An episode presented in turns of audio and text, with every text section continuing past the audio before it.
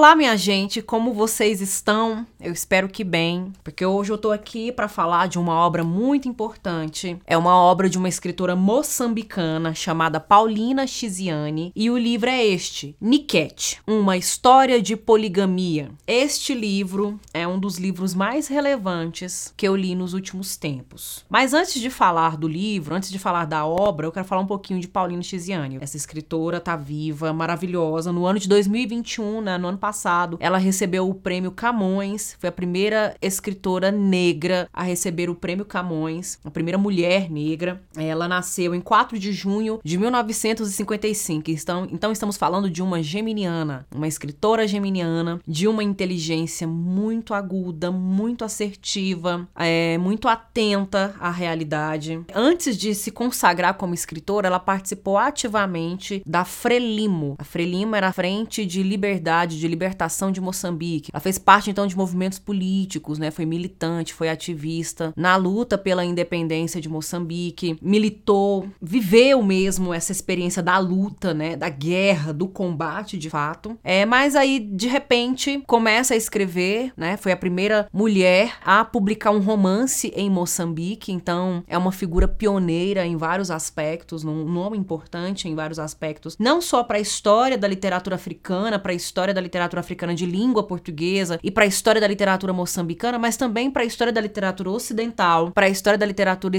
feita por mulheres, para a história da literatura feita por mulheres negras. Então, a Paulina Chiziane é essa figura extremamente relevante que a partir do momento em que, que se consagra como escritora, ela não, não participa mais ativamente dos movimentos políticos, mas as questões políticas ainda são tratadas na obra dela. Aparecem na obra dela, ela discute, sobretudo no que diz respeito ao lugar da mulher na sociedade, a autonomia e a liberdade da mulher, sobretudo a autonomia econômica e política, como a mulher luta com questões culturais. E aí, como é de se esperar, né, de uma escritora negra, as questões da mulher negra, né, os embates que a mulher negra tem com uma cultura estabelecida, com uma sociedade estabelecida na, no desprezo, no menosprezo desse, desse tipo de, de sujeito social, né, de figura social. E Niket é um livro que foi publicado no ano de 2002. Em 2003, ela recebeu o prêmio José de Craveirinha por conta desse romance, por conta dessa obra. É uma das obras que se insere numa trilogia que ela fez sobre poligamia. Então a questão da monogamia, da poligamia, é uma discussão que aparece nos textos, que aparece nas obras da, da Paulina Chiziane. E por que, que esse tema é tão importante? Porque ela é uma adepta ou talvez uma militante do poliamor? Não necessariamente, não é disso que se trata. Mas as reflexões que ela propõe são mesmo de caráter cultural, né? Que estabelece uma normalidade, uma naturalização da poligamia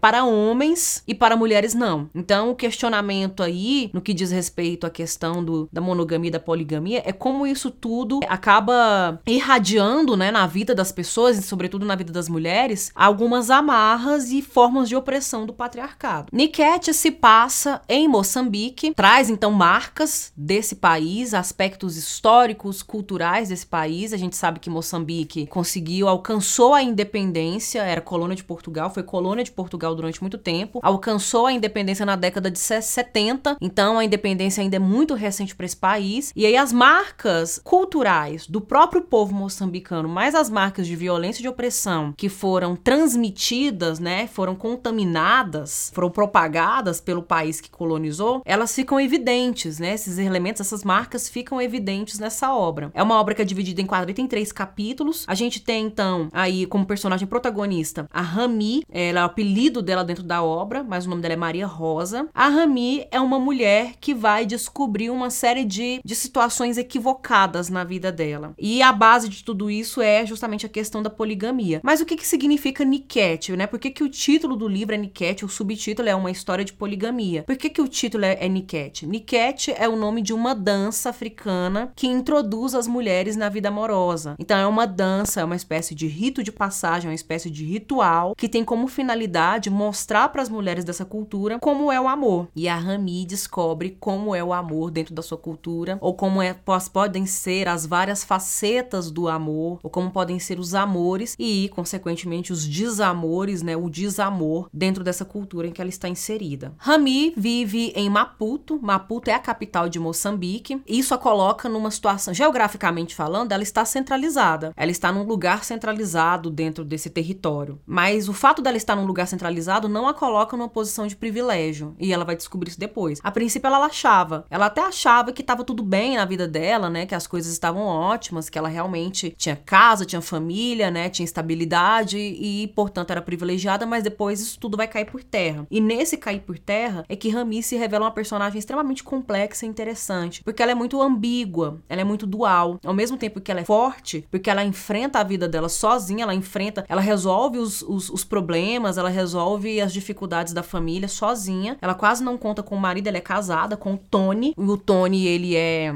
ele é um comandante de polícia. Ele oferece os subsídios materiais para essa família, né? Dinheiro, paga as contas, oferece casa, paga escola. Só que ele tá sempre ausente e sempre alegando por motivos de trabalho. E ela é que se vira, né? Há um episódio no início do livro em que o filho dela participa de uma situação de vandalismo. Ela é quem tem que resolver a situação, ela é quem tem que dar a cara para bater, ela que tem que se apresentar na frente das pessoas, uma mãe quase que uma mãe solo, né? E aí dentro do conservadorismo da sociedade em que ela vive, isso é muito mal visto. Mas então, nesse sentido, ela é muito forte. Mas por outro lado, no que diz respeito a, a práticas, a comportamentos de mulher esperados por uma mulher na sociedade, ela em vários momentos revela de uma maneira belíssima a sua vulnerabilidade, porque o ser humano também é feito de fragilidade e de vulnerabilidade. Ao, ao pensar na luta da mulher, né, na luta feminista, na luta de nós mulheres na sociedade para alcançar espaços, ocupar espaços de dignidade, de autonomia e de liberdade, muitas das nossas, muita força precisa ser empregada, mas muitas das nossas fragilidades e das nossas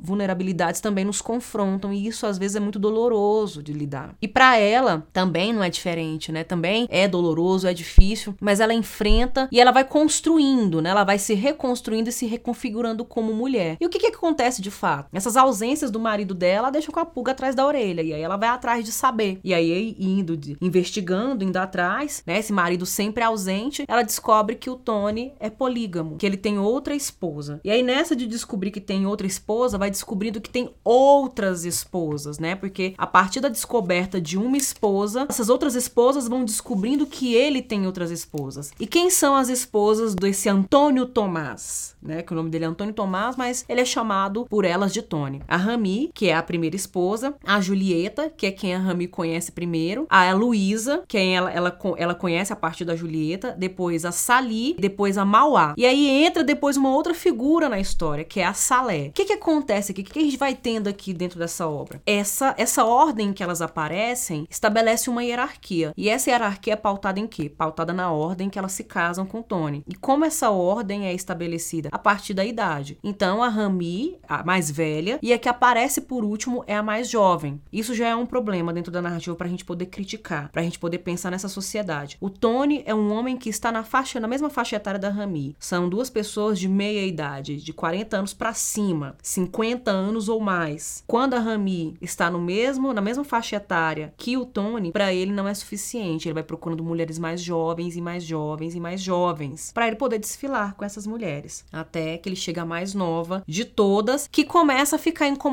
com os sumiços. Elas se juntam, essas mulheres se unem, elas fazem, estabelecem uma espécie mesmo de comunidade. Primeiro elas brigam. Primeiro a briga é feia, né? Elas rolam no chão. Quando o Rami vai conhecer Julieta, as duas vão pros fights, vão pras porradas mesmo, elas vão parar na delegacia. E quando ela tá lá na delegacia, elas estão presas, ela fala: "Eu sou esposa do Tony, ele é seu chefe. Você tem que me soltar agora". E ele vai investigar, né, o oficial que tava ali cuidando, vai lá investigar e descobre, ele fica super constrangido, fica muito sem jeito, muito sem graça, porque tá prendendo a mulher do chefe dele. E aí, aí ela vira e fala: "Você vai ter que soltar ela também, porque ela também é esposa dele". E aí ele tem que soltar as duas e a cena é extremamente complicada, constrangedora, e a Rami vai revelando esse constrangimento o tempo todo, né? E vai enfrentando uma série de barreiras. Ela se junta com essas outras mulheres que em um momento a, a, as se veem como rivais, porque essa também é uma construção patriarcal, né? Colocar mulheres como rivais, mulheres como concorrentes, né? É, uma mulher odiar a outra porque vê na outra uma ameaça, né? Uma possibilidade de tomar o seu homem. Essas são as construções que o patriarcado criou e que foi colocando, né? Na nossa, na, implantando em nossas mentes, em nossas reflexões ao longo dos séculos. E é uma coisa realmente difícil de desconstruir de um dia para o outro. Mas a gente percebe que no decorrer da narrativa, Rami, ao lado dessas outras esposas, vão trabalhando para desconstruir tudo isso. Quando eu estava lendo esse livro, eu fiz várias anotações. E olha o tanto que eu marquei o livro. Chegou um momento que meus post-its acabaram e não dava mais para marcar, né? Mas é, existem várias considerações aqui que, que, le que nos levam a reflexões gigantescas. Por exemplo, quando Rami descobre que o Tony é, é, é polígamo, primeiro ela se culpa. Ela se sente feia,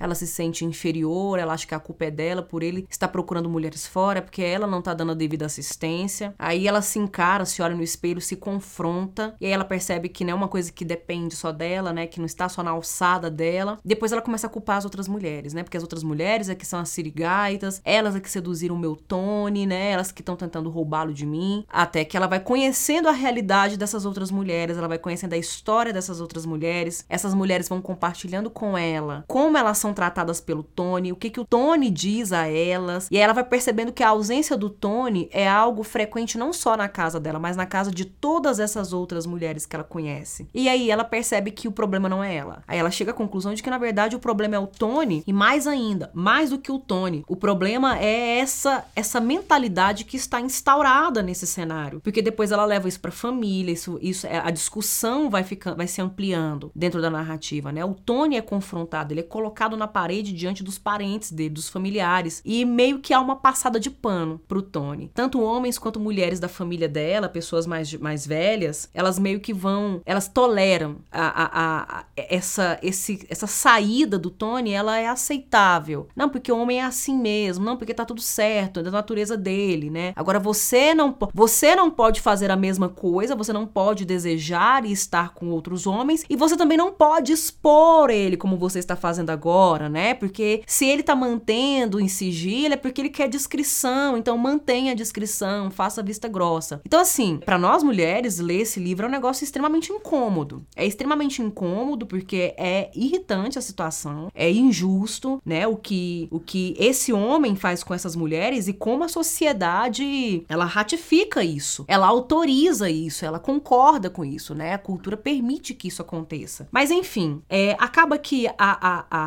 Rami ela aprende, ela vai aprendendo, né? Numa referência a Simone de Beauvoir, há um episódio, um trecho do livro que remete muito àquela fala da Simone de Beauvoir sobre o tornar-se mulher, né? Não se nasce mulher, mas torna-se mulher. E aí a gente percebe aqui no, é, em alguns trechos, a Rami se torna uma nova mulher. Ela deixa de ser aquela Rami, deixa de ser aquela mulher e torna-se outra mulher. Olha o trecho. Olhei-a com surpresa. De repente lembro-me de uma frase famosa: Ninguém nasce mulher, torna-se mulher. Onde terei eu ouvido ouvido esta frase, né? A Rami, a personagem, né? Porque ela, ela é quem narra, ela é quem vai nos contando. E aí a gente percebe as oscilações dela. É, é, é muito triste, inclusive, acompanhar essas oscilações dela, porque ora ela se dói, ora ela se enraivece, ora ela perdoa e ela quer perdoar, mas o Tony não tá nem aí para ela, sabe? Ele não tá, ele não tá preocupado com o que ela vai fazer, com o que ela deixa, deixa de fazer, enfim. Ele acha que ele tem tudo na mão, que ele tem o um controle. Mas aí a, a, a, eu não quero dizer o final, né? Eu não vou revelar o final final, não vou revelar muitos detalhes do enredo, mas algumas coisas que eu quero chamar a atenção que aparecem aqui nessa obra que são importantes. A gente tem reflexões sobre como são estabelecidas algumas instituições e como essas instituições se transformam à medida que os sujeitos envolvidos, os sujeitos participantes também se transformam. Família, casamento, cultura, sociedade, história. Aí a gente tem referências à guerra civil que acabou em 1992, né, é, na luta pela independência, mas aí a gente tem isso como uma espécie de. Isso não é, não é dado tão explicitamente pra gente. Isso aparece como uma alegoria da luta da mulher nesse contexto. Depois da luta pela independência de um país, agora é a luta pela independência de mulheres nesse país. Aí a gente tem também discussões sobre e reflexões sobre sororidade, sobre como mulheres podem se apoiar, né? A, a melhor maneira de mulheres resistirem ao patriarcado é apoiando umas às outras, né? Porque existe essa, essa experiência e essa dimensão política do ser mulher, reflexões sobre a construção do patriarcado, reflexões sobre essa mentalidade de que mulheres são adversárias, de que mulheres são rivais, mulheres são inimigas, reflexões sobre como mulheres se assemelham nesse lugar político, mas como também cada uma delas tem suas particularidades, né? Porque a Rami tem dificuldades diferentes em relação às dificuldades da Mauá Salé, por exemplo, que é jovenzinha, que ainda tá fresquinha, ainda é muito mais apreciada pelo, pelo Tony, e já a Rami é mais velha, né? A Rami é mais. É, é, ela se sente mais acabada, né? Embora não seja. Ou então, por exemplo, as particularidades entre Rami e Julieta, né? Em que Julieta é muito mais sexualizada, né? Tem uma libido muito mais forte, muito mais acentuada. Rami nem tanto. E como elas vão trabalhar, como elas fazem para lidar com essas particularidades em relação a esse marido. Há em alguns momentos referências aos rituais, né? Aos ritos, porque há um determinado momento que a Rami vai tentar fazer um ritual